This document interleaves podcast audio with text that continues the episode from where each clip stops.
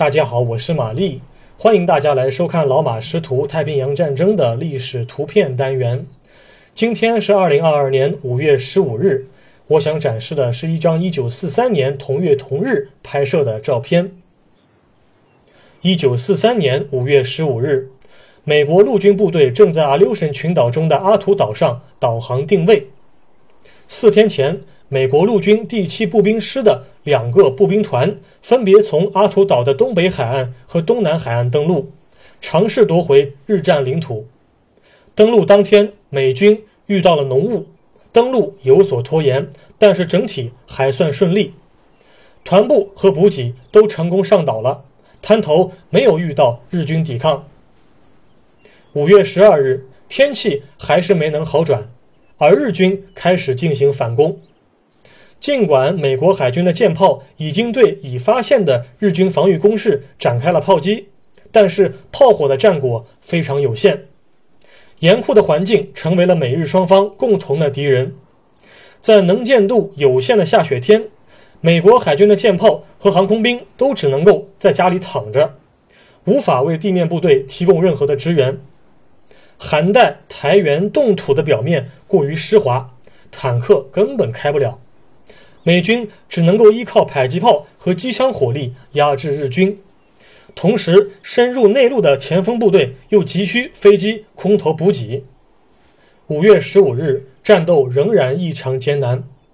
本应该提供舰炮支援的美军舰艇突然遭到日军潜艇的袭击，猎潜工作没能够成功，美军就只能够将舰艇后撤。失去舰炮支援的地面部队就只能够靠自己了。当时，美军北方登陆部队主力只包含两个营，分别是美国陆军第七步兵师下辖的第十七步兵团一营和第三十二步兵团三营。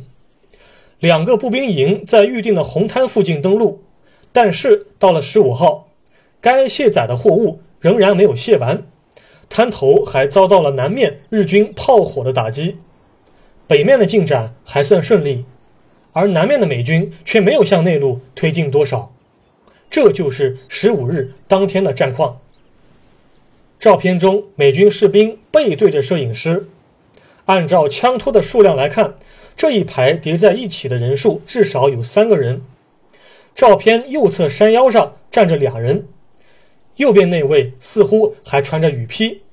照片左侧边缘处还有部分士兵趴在地上。目前状况是安全的。前景处散落着部分单兵装备。由于照片的分辨率比较低，我们很难判断这些凹陷的地表到底是被美军夺下的日军阵地呢，还是美方自己挖的壕沟。照片中，美军士兵的左臂全都藏了起来，而周围的景物没有任何地标，这就让人很难判断他们的具体番号了。